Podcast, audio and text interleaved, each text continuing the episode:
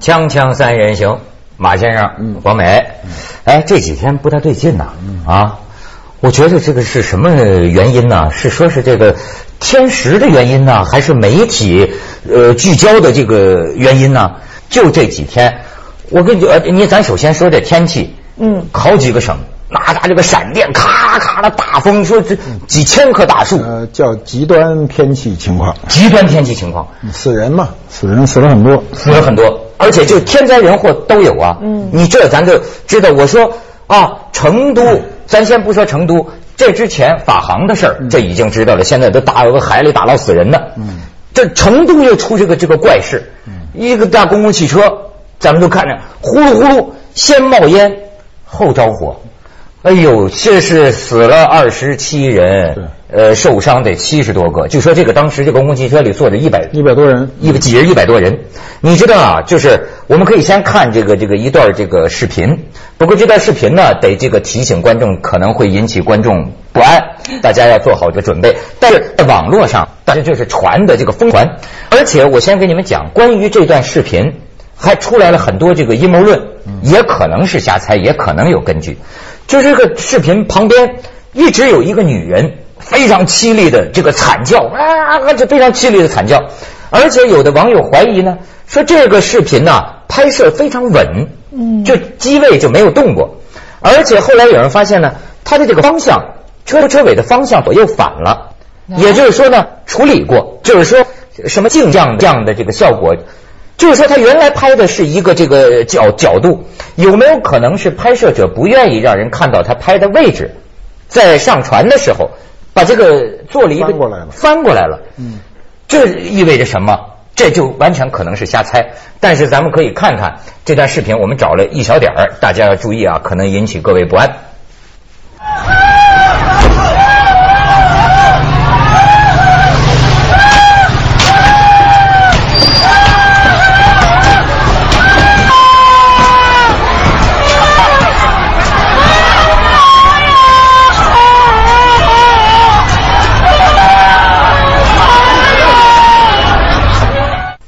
哎呦，这个真的太惨了！马先生也看过相关这个报道了吧？对我看过，我我刚才就是注意他这个声音，他这声音是一个不间断的在那儿说，呃而且好像是拿着麦克风，嗯哎对对对着很那近个麦很克近那风，不一定，那 就他这个呃机器上声就音有麦克风。感觉非常近，那个声音是是就是他是离那个是摄像的非常近，而且没有远近感，不是一个是忽远忽近，嗯，好多人你看见躺在马路上是出来的衣服都给对燎烧光烧了了。对嗯现在好像初步调查呀，说是大概是不是有人带着汽油汽油上去了上来看到了，因为呢有四个半大孩子，每次坐这个车呀，他们都习惯坐最后一排。嗯这四个孩子的说辞是什么呢？先是车里有人喊，就说有液体洒了，然后就闻见说有闻见汽油味儿，然后就是先冒烟，他们说上边是灰烟，嗯底下这个火呢是从地板烧到上面，从后面烧到前面。所以不少逃生的人，就是说本来是在前部的人，嗯哎呦，这个玻璃砸不开呀、你知道这空调车呀、嗯砸出那个玻璃都砸成蜘蛛网了。然后车外边救人的那些人，拿那个什么锤子啊、撬杠啊，还拿那个那个救救救救灭就灭火器，拼命砸，砸开了就往外拽。你说那个惨呐、有一个大人说还就先把自己孩子递出去，后来那个大人就不知道有没有跑出来。嗯，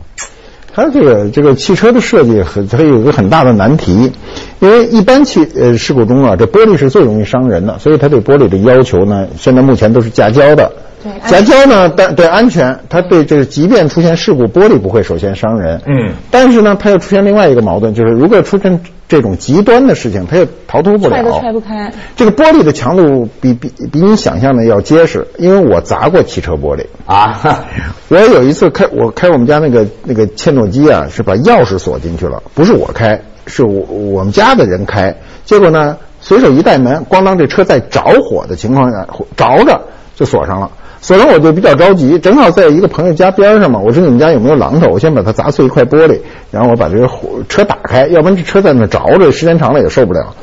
结果就拿下来一个普通的我们家用的榔头哈，打玻璃是打不碎的，绝对比你想象的难。哎，那上次这个虎口这儿震裂了都没打碎，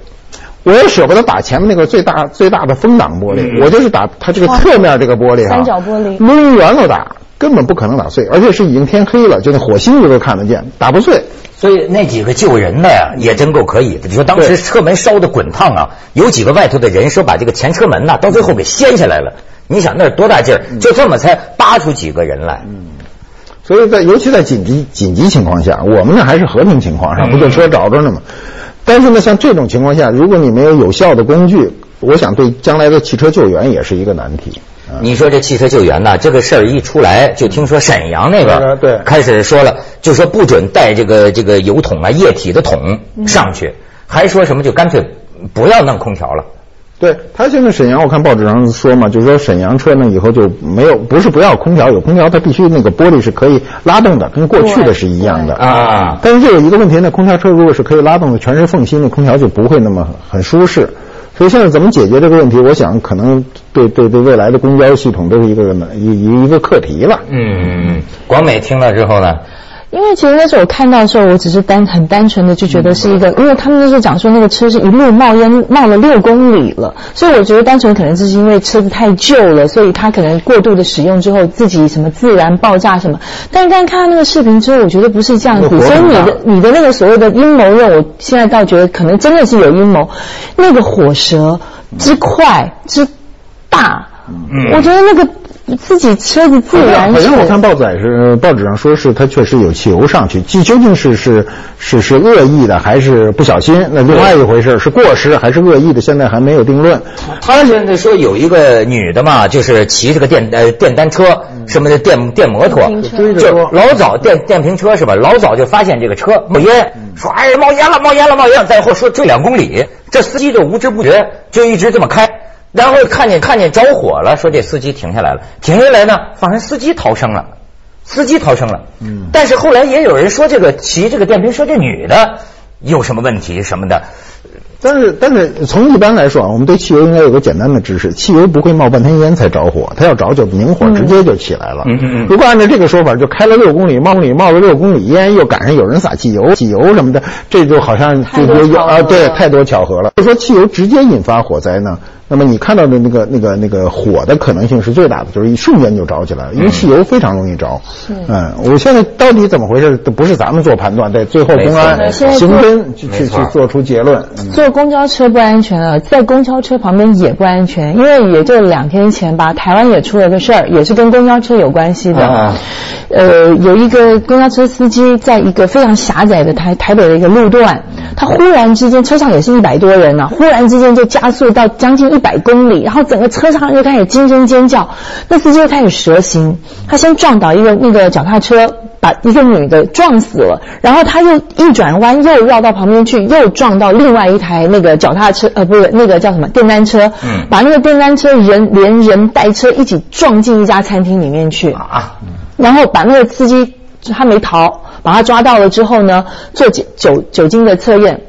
完全没有酒精的反应，精神状况非常正常。哈哈， 现在是正常人都疯了。 我跟你讲，这事儿出来，我看好多人也是疯狂疯狂瞎编。这又出来一个新闻嘛，说网上传说这个成都嘛，呃八这八号的时候，成都又盛传说八路公交车冒烟，十余个乘客拿出自身携带的冰锤砸窗逃生。后来证明，这假新闻就编排。但是这也反映一个问题，人们就是说，你这个得考虑这个事儿，你这个车。空调车里边要是着了火、冒了烟，它砸不开，这个事情怎么办？嗯，所以在网上也有网友就胡乱这调侃嘛，说现在这个成都人上街身上都得带三样东西啊一样东西是啤酒瓶，是吧？随时看见不对，把啤酒瓶倒着放在马路上，要是有地震信号，啤酒瓶倒 了，赶快跑。说这是一样，还有一样呢，叫带带红外线体温计，嗯，就是五米之内谁体温高，叫猪流感，猪流 感嗯赶快躲得远点儿。再有一样就随身带榔头，上公共汽车，梆。这就是调侃，但是反映了这事儿需要注意。咱们去一下广告，《锵锵三人行》广告之后见。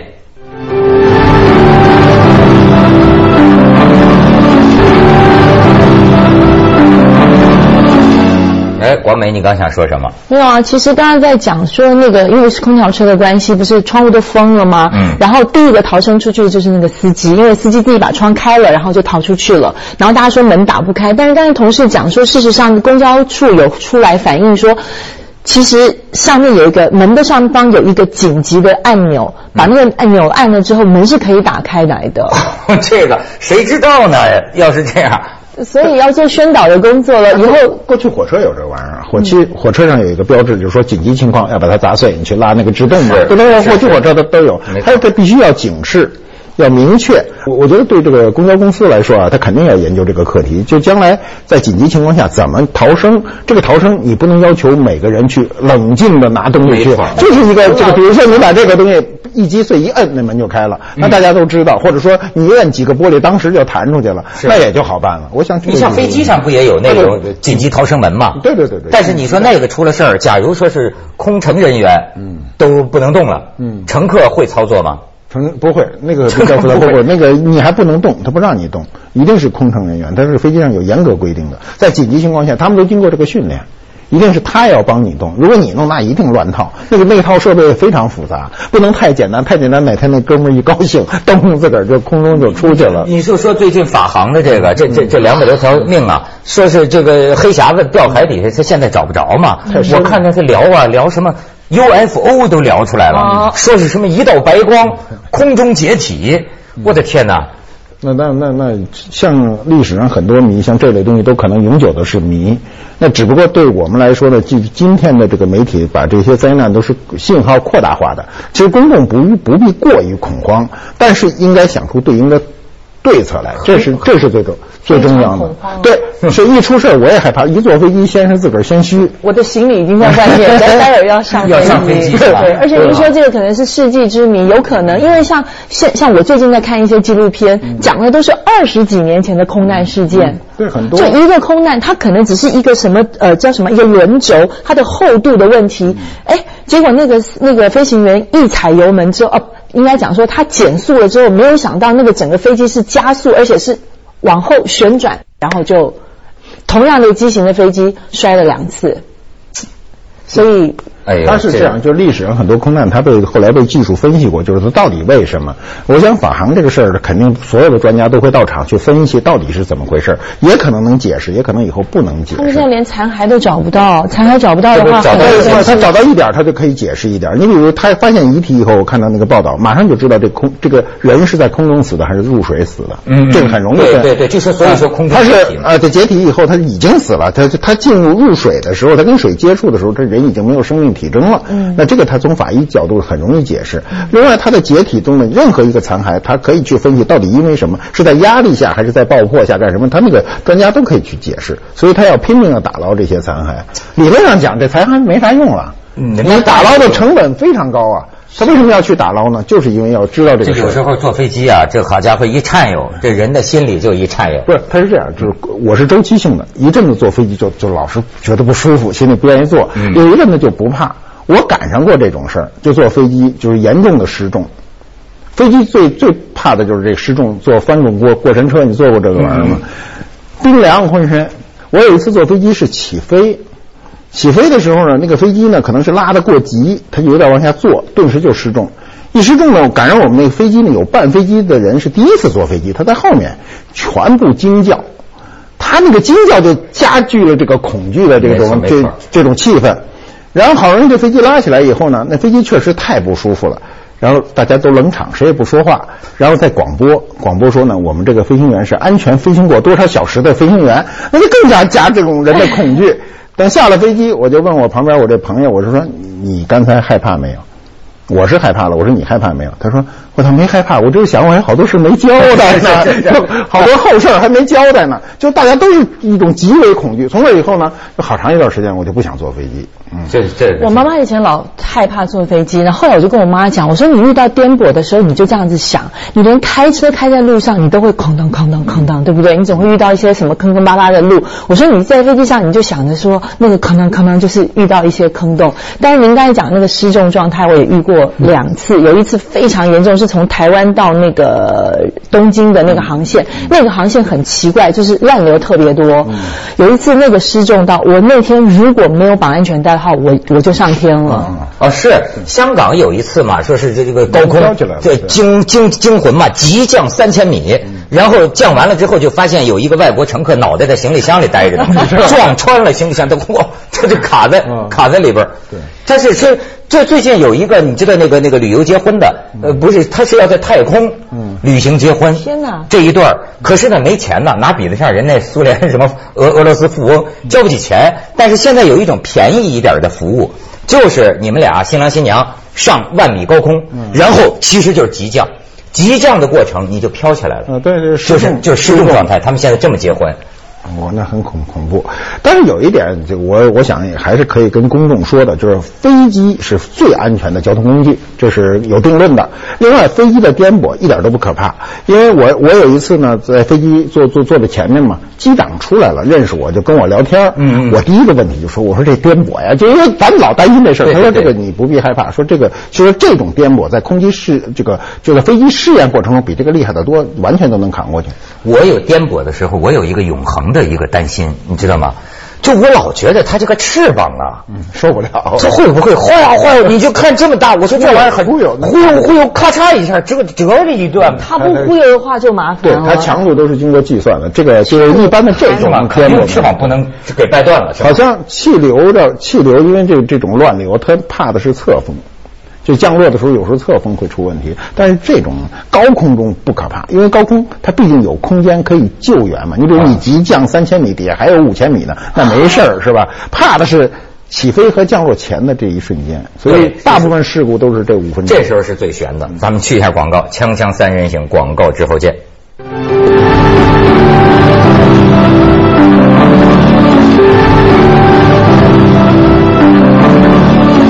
这个广美比较关心赔偿的问题， 不是我比较担心，因为上次不是上次咱们不是有一次在谈论那个在台湾那个幺零幺大楼不是砸死一个人的问题，当然很多网友就在在揶揄，就说啊以后要死还得找个好地方死到台湾去，等死还有很多的赔偿金。但是这一次的这个法航的空难事件，事实上也破了呃中国的应该叫做保险赔偿记录。啊其中有一名乘客，其中有一名乘客在二零零八年的时候买了一个呃价值二十四万的保险，他如果是因为空难空难的原因死掉的话，他可以获得四十倍的赔偿，是九百多万人民币。六十万。哎呦，这还是我听到的最高的一个，就就就是你听到的，就确实是最高的一个。就是中国人获对得对，中中国国的纪人录获得保险的生命赔偿是最高的一个，九百也六。破了，也破了台湾的那个记录呀，还啊破了台湾的那个。它那这个个，你知道它是保险金呢，它它不是保险金，它是一种就来带有储蓄性质的，因为它的这个四十倍的赔率，对于仅限于空难来说，这个赔率是很低的。您四十分之一，呃，你恐怕四百万人坐一回飞机都赶不上这种空难，对吧？所以它赔率是很低的，但是它的交的额度是非常高，二十四万是本身就是很高的数。啊！一般我一般人交保险就是几百块、几千块的这么慢慢交着，他一下一次趸交就交二十四万，那么正好又赶上这空难，这个概率是很低的，让他赶上了。哎呀，咱这这对于家里人来说，这个东西能抚平创伤吗？对他不能抚平创伤，但是他能够有一种救济，因为钱是一种心灵的一种很重要的救济。现在不还有一个事儿吗？重庆什么那个有个鸡尾山，山体垮塌，现在还在救人呢，埋进去嗯很多七人嗯十多个，已经挖出一些遇难者的这个也有遗体救活的也也有有救活的嗯。这东西我觉得也是这经济上支援也得跟上啊，对，是吧？对，嗯你人的呃，我们现在过去是因为我们没有保险意识。你看他这个事儿出现以后，会有很多人加强保险意识，对吧？保险是一个社会救济，我们不能所有的事儿都等待政府去救济。过去一遇难就是政府救济，政府说每个人给多少钱，是这种情况，对吧？但西方社会不是这样，西方社会还是动用全社会的力量，它是用数学概率来解决这个问题。你反正你交了，等于你要是获得这个钱，你就是获得救济；你没有获得钱，你等于帮助了别人，这也很好一件事儿，对。这个还真是需要提前啊，有时候想想，你就看见这个出的这个事儿啊，嗯其实给自己啊，咱也也得有一个防灾预灾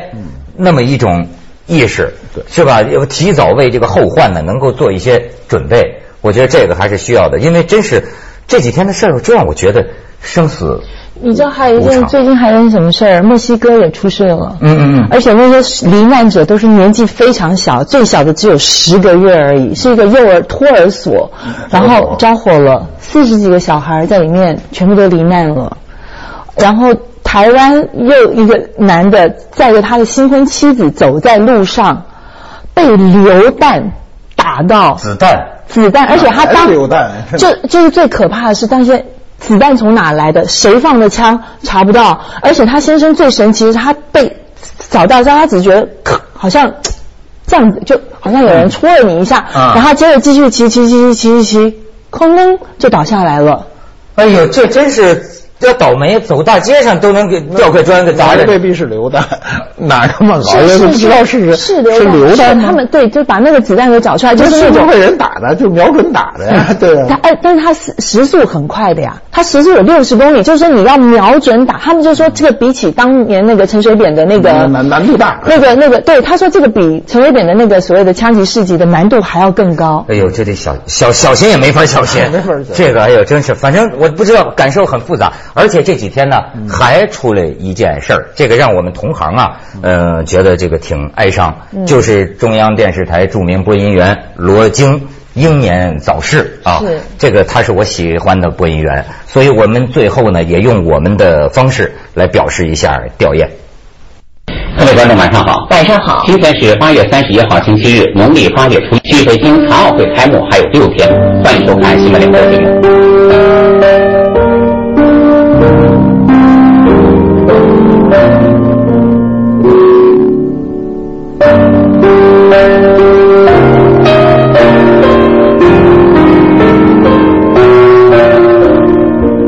本台消息，